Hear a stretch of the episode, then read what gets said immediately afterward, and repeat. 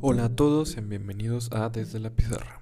El día de hoy analizaremos todo lo que fue la quinta jornada de la UEFA Champions League, lo cual empezó a cerrar demasiado los grupos, empiezan a salir los equipos que clasifican a los octavos de final, los equipos que se quedan sin posibilidades, los equipos que van a Europa League. Igual, de igual forma analizaremos todo lo que fue la primera semifinal entre el León y las Chivas Rayadas del Guadalajara. Pues comenzando con la UEFA Champions League, la verdad es que fue una increíble jornada que nos dejó bastante, bastante buenos partidos. Como menciono, equipos que se complicaron la vida, equipos que toman un respiro y otros que prácticamente ya estaban clasificados. Empezando sin duda con uno de los partidos más polémicos, el Real Madrid perdió de nueva cuenta en casa del Shakhtar Donetsk en Kiev, en Ucrania. La situación del Madrid y de Zidane cada vez se ve más complicada en esta UEFA Champions League.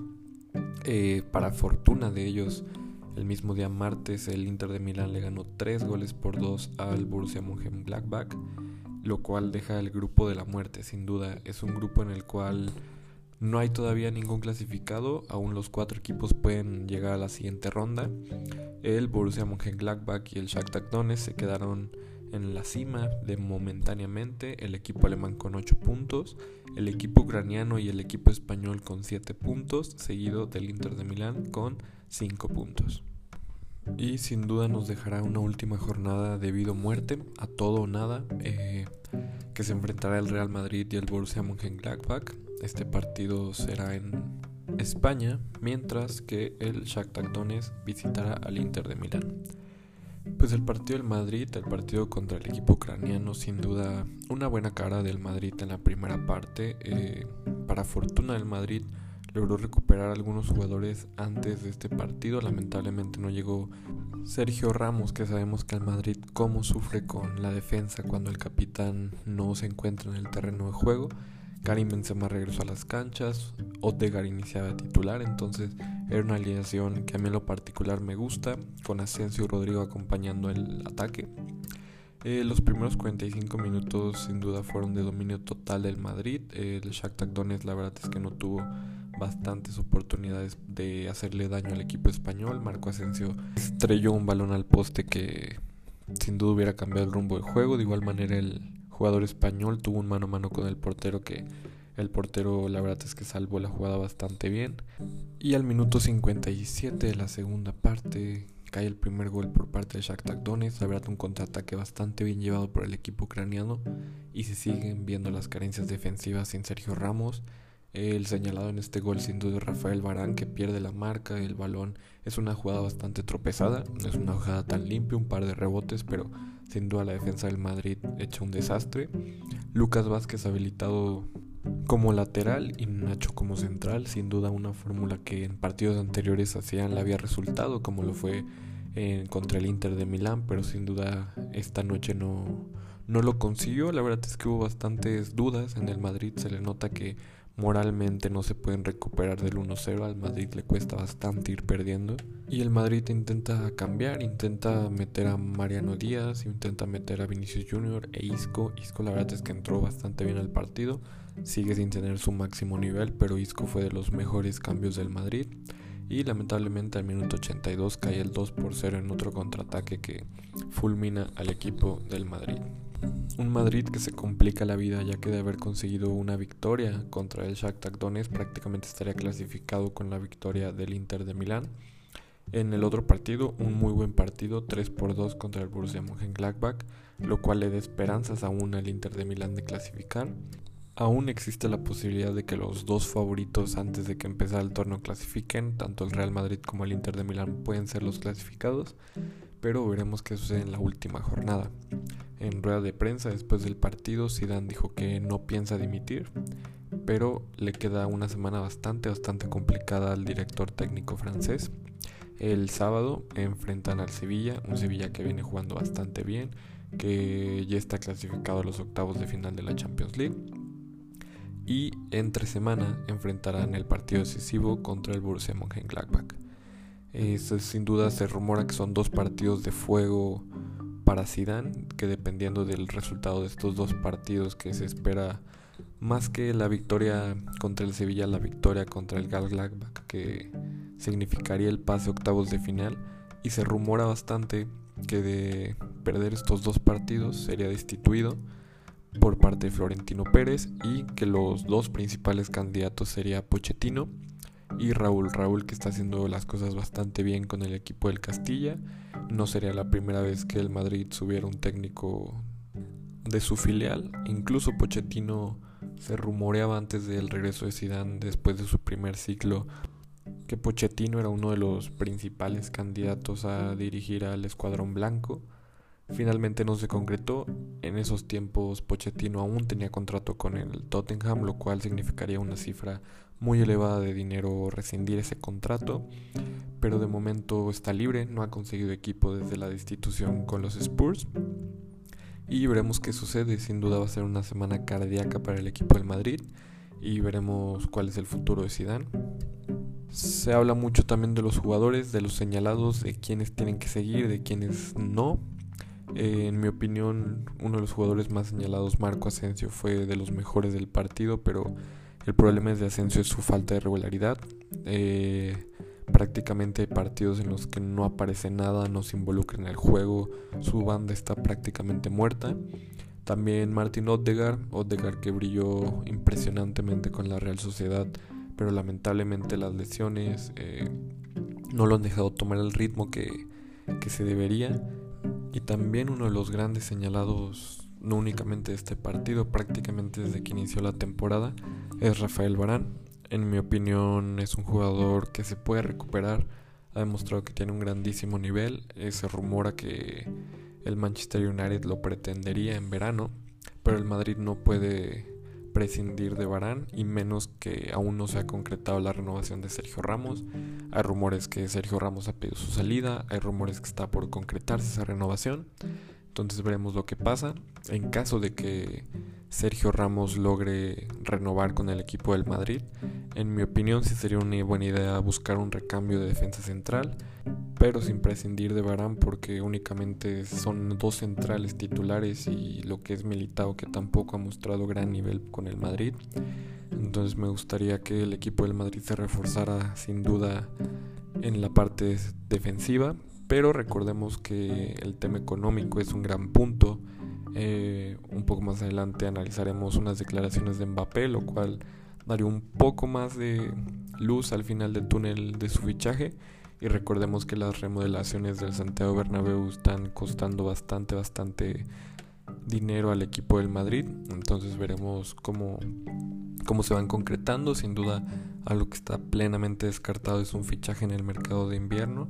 La verdad es que el Madrid no los acostumbra bastante, acostumbra más una planeación desde el verano. Entonces veremos cómo se va desarrollando el tema Zidane.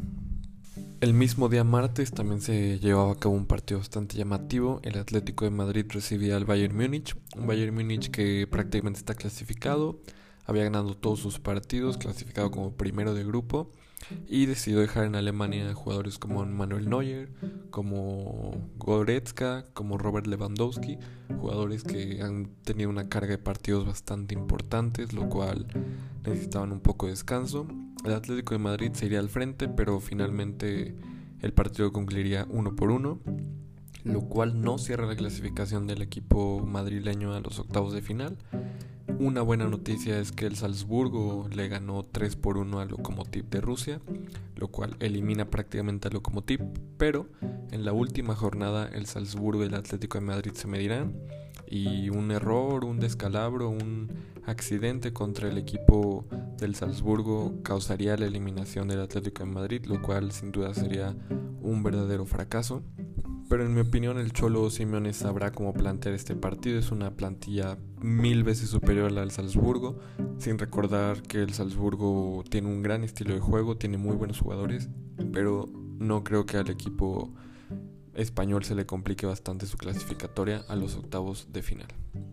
En otro grupo que se está cerrando bastante, el Liverpool ganó 1 por 0 contra el Ajax y el Atalanta era una gran oportunidad para confirmar su clasificatoria, pero empataron uno por uno contra el Midland, lo cual nos dejará un partidazo para la última jornada que será el Atalanta contra el Ajax, el que gane clasifica la siguiente ronda.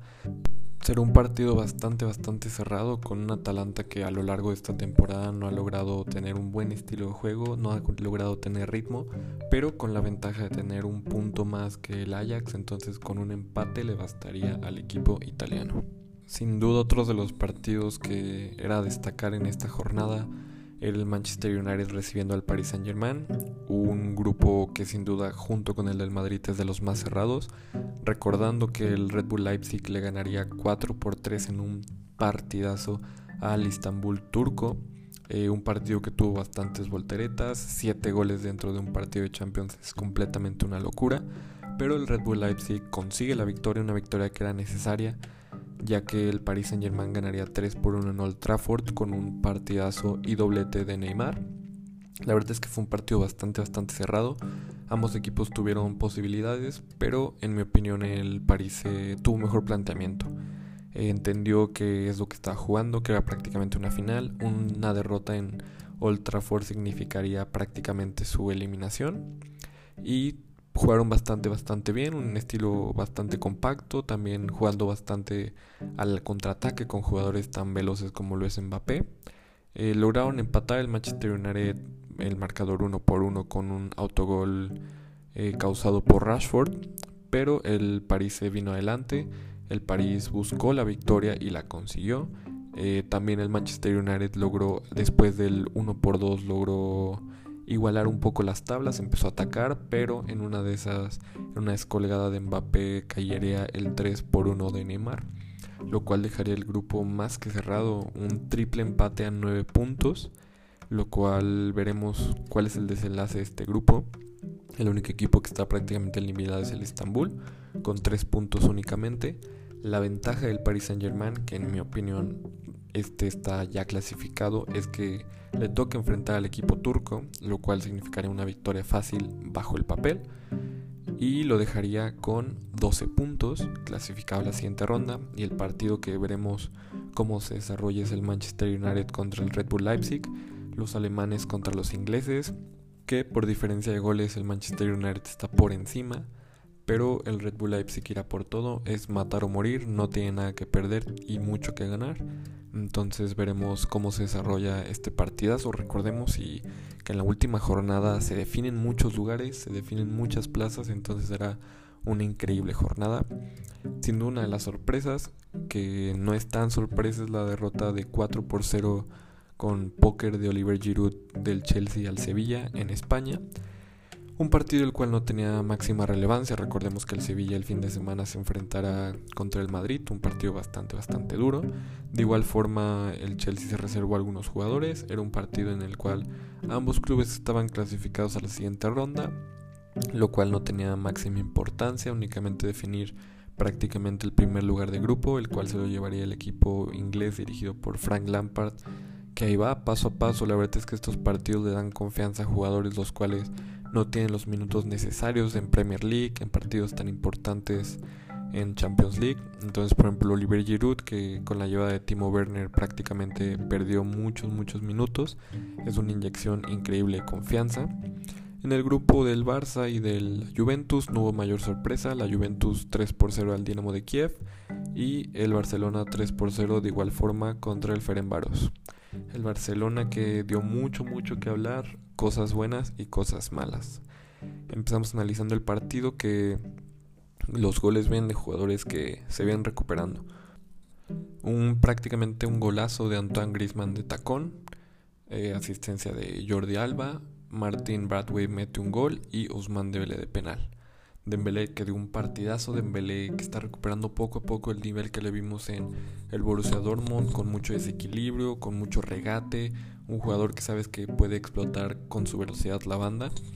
Y repito, como lo es con el equipo del Chelsea, estos son partidos que le inyectan confianza a jugadores que no tienen tantos minutos, a Griezmann que no había tenido un muy buen rendimiento en las últimas jornadas, ha venido de menos a más.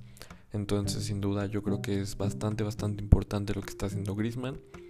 Y el día de hoy fueron las declaraciones polémicas que están dando bastante, bastante de qué hablar en el equipo de Barcelona. El día de hoy, en conferencia de prensa, el presidente de la junta directiva Tusquets, eh, recordemos que el Barcelona de momento no cuenta con presidente, e hizo unas declaraciones bastante, bastante preocupantes para todos los aficionados culés. La primera fue que los jugadores no cobrarán la mensualidad de enero. Esto sin duda es increíble y no me cabe en la mente cómo el Barcelona llegó a este punto. Los jugadores no cobrarán el sueldo de enero. Sin duda esto es un inicio a una crisis que puede empeorar o puede mejorar. Veremos cómo es la gestión de los directivos del nuevo presidente, que el mismo director de la junta directiva definió la situación económica es pésima y es preocupante. Y dijo una declaración que yo estoy de acuerdo, sé que a los aficionados del Barcelona les dolerá, pero el cito hubiese vendido a Messi.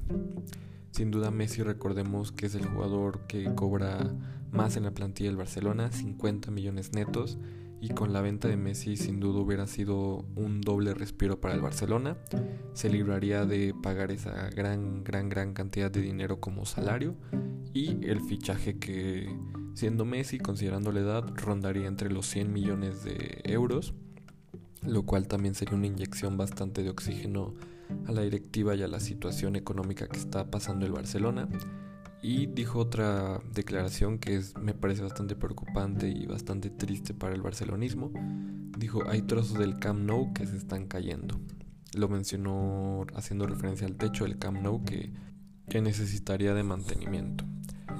El Barcelona que está cayendo en esta crisis económica que puede venir a mucho, mucho peor, se pueden dar muchos peores casos. El no cobrar el salario de enero significará una gran deuda con los jugadores, pero no tan grande como la deuda que se está mencionando en la prensa española que estaría rondando entre los 50 millones de euros la deuda que tendría el Fútbol Club Barcelona con bancos españoles. Entonces, esto es un mal, mal, mal, mal augurio. Y haciendo cuentas, y en la prensa española se rumora que la deuda total del Barcelona entre todos sus gastos como lo son fichajes, las primas de los jugadores, salarios atrasados, la reducción salarial que se prometió que se recuperaría. Todos, todas las deudas que tiene el Fútbol Club Barcelona rondaría entre los mil millones de euros. Una cifra que se ve inalcanzable en estos momentos y más con la continuación de la pandemia. Es una cifra bastante, bastante importante y más recordando cómo va a ser la situación para el presidente que llegue el próximo año al Fútbol Club Barcelona. En mi opinión lo que tiene que hacer el Fútbol Club Barcelona es reducción salarial, eh, empezando con eso, lo cual sería un gran alivio. Y sin duda una de las opiniones que es bastante debatible y bastante polémica, pero no vender a Messi en verano fue un gran error, ya que el próximo verano Messi podrá salir completamente gratis lo cual sería un poco de alivio para el Barcelona ya que no tendrá que pagar su prima y su salario, lo cual es un gran respiro económico, pero se están perdiendo de esos 100, 120 millones que se le podría haber sacado al fichaje. Esos 100, 120 millones sin duda equipos como el París, equipos como el Manchester City, incluso el Inter de Milán pudiera haber hecho un esfuerzo para llegar a, a tal cifra mínimo, mínimo, mínimo, yo digo que se hubieran sacado 100 millones de euros por ese fichaje.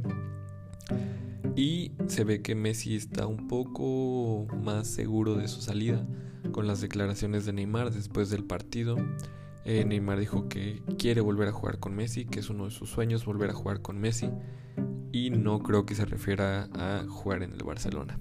Lo de Neymar al Barcelona lo veo bastante imposible por las formas en las que Neymar salió del equipo, con la demanda que sigue en pie, por cómo hubo tanta polémica en ese fichaje, que la afición no estaba tan contenta, que Neymar se rumoreaba que únicamente salió por ganar más dinero.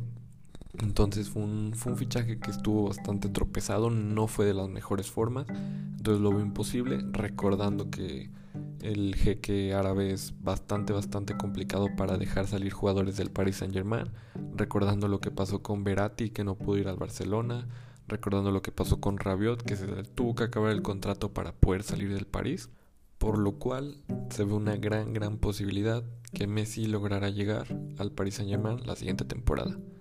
Los puntos a favor, sin duda, es que se juntaría con Neymar, uno de sus mejores amigos fuera y dentro de la cancha. Lo que hizo Neymar y Messi dentro del mismo equipo fue una locura, contando también que tenían a Suárez en ese gran triplete. Eh, otro punto a favor para ese fichaje es que el París es uno de los pocos equipos en el mundo que se puede dar el lujo de pagarle ese salario a Messi, incluso de llegárselo a mejorar. Y una de las desventajas sería que Messi estaría saliendo a una liga de menor prestigio como lo es la francesa. Recordemos que se concretaría su fichaje con el Manchester City, que también es uno de los posibles destinos del argentino. Sería una liga con muchísimo nivel, con muchísimo prestigio, en mi opinión la mejor liga del mundo. Pero yendo a la Liga de Francia, Messi prácticamente estaría despidiéndose de las dos grandes ligas del mundo, que es la inglesa y la española. Y por otro lado, este es uno de los movimientos que beneficiaría al Madrid. Se rumora que con la llegada de Messi, el jeque árabe estaría cediendo que el Madrid fuera a por el fichaje de Mbappé. Esta sin duda es una noticia muy grande para el madridismo, lo cual me parece que tiene sentido. La verdad es que el París lo puede lograr, juntar a Messi, Mbappé y Neymar en el mismo equipo, pero me parecen demasiados jugadores. Recordemos que el París ya tiene una plantilla bastante, bastante amplia. Recordemos que el argentino Ángel Di María perdió su lugar por tantos jugadores que hay en la plantilla. El mismo Icardi, esos dos argentinos también podrían influir bastante en el fichaje de Messi, pero lo veo bastante viable. Obviamente todos son rumores, pero a mí me hace bastante sentido esa operación Messi al Paris Saint Germain y Mbappé con las puertas abiertas para salir de París directo a la capital española. Y esa sería toda la información en cuanto al fútbol europeo. Veremos cómo se va desarrollando todo en cuanto a rumores de fichajes, rumores de despidos de técnicos, rumores de llegadas de técnicos y lo que nos espera la próxima jornada sin duda es impresionante. Viajando a la Liga MX empezaron las primeras semifinal, a la cual enfrentó a las Chivas contra el equipo de León. Me pareció un partido bastante, bastante bueno. En mi opinión, las Chivas mostraron un mejor nivel de juego en los cuartos de final contra el Club América y más en el estadio que se disputó en el Estadio Azteca. Me pareció que el planteamiento de Bucetich simplemente fue impresionante. El cómo defendió, el cómo atacó, el cómo midió los tiempos del partido, logrando que el América se llegara a desesperar por no conseguir el gol. Y el León consiguiendo una remontada contra el equipo de Puebla que era presupuestada. La verdad es que la plantilla de León es muy muy superior a la del equipo poblano. Y consiguiendo esa victoria 2 por 0, lo cual lo clasificaría a las semifinales. En cuanto al partido de semifinales, eh, la idea de Chivas se envió desde los primeros momentos, era no recibir gol. El gol cae por un una desatención defensiva se podría decir en el cual el jugador de León remata prácticamente solo y frente a la portería de Gudiño, pero me pareció bastante, bastante inteligente lo que estaba haciendo Bucetich, teniendo una línea de tres en el medio campo, pero con dos extremos, lo cual fue Antuna y Chicote, que al momento de perder la posesión hacían una línea de cinco en el medio campo, lo cual dificultaba bastante a León el buen juego de la pelota, un partido con bastante cambio de posición de pelota, bastante tropezado, muchos rebotes, entrando al segundo tiempo con el ingreso de Alexis Vega y JJ Macías, eh, a las Chivas le cambia la cara, es un planteamiento mucho más ofensivo, con mucha más verticalidad. Consiguen un penal muy discutido, Cota en mi opinión sí regala un poco el penal en una jugada que no era tan de peligro como para cometer el penal tan bruscamente y Macías lo concreta de buena forma. Este resultado me parece que no deja nada para nadie, un poco de ventaja claramente para el equipo de León ya que tiene ese gol de visitante y tiene la, ventaja de estar por encima de la tabla de las Chivas, recordando que quedaron en primer lugar. Pero sin duda el equipo de Chivas puede conseguir un resultado favorable en León, Guanajuato, pero veremos cómo se desarrolla, sin duda nos esperará un partidazo.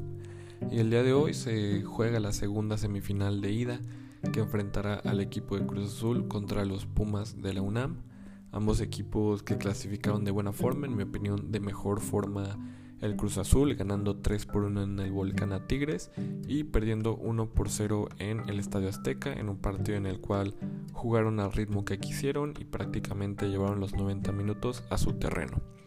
El Pumas, con un partido de menos luces, empató 0 por 0 contra el Pachuca, lo cual le daría la clasificatoria Sin duda me parecen dos plantillas increíbles, dos plantillas bastante amplias.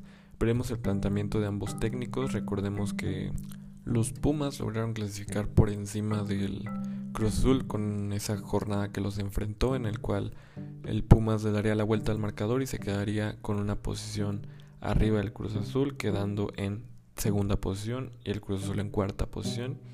Entonces el primer partido se juega en el Estadio Azteca. Los Pumas sin duda irán por ese gol de distante que tanta ventaja da para cerrar la llave, pero sin duda nos esperará un partido bastante, bastante bueno, de ida y vuelta.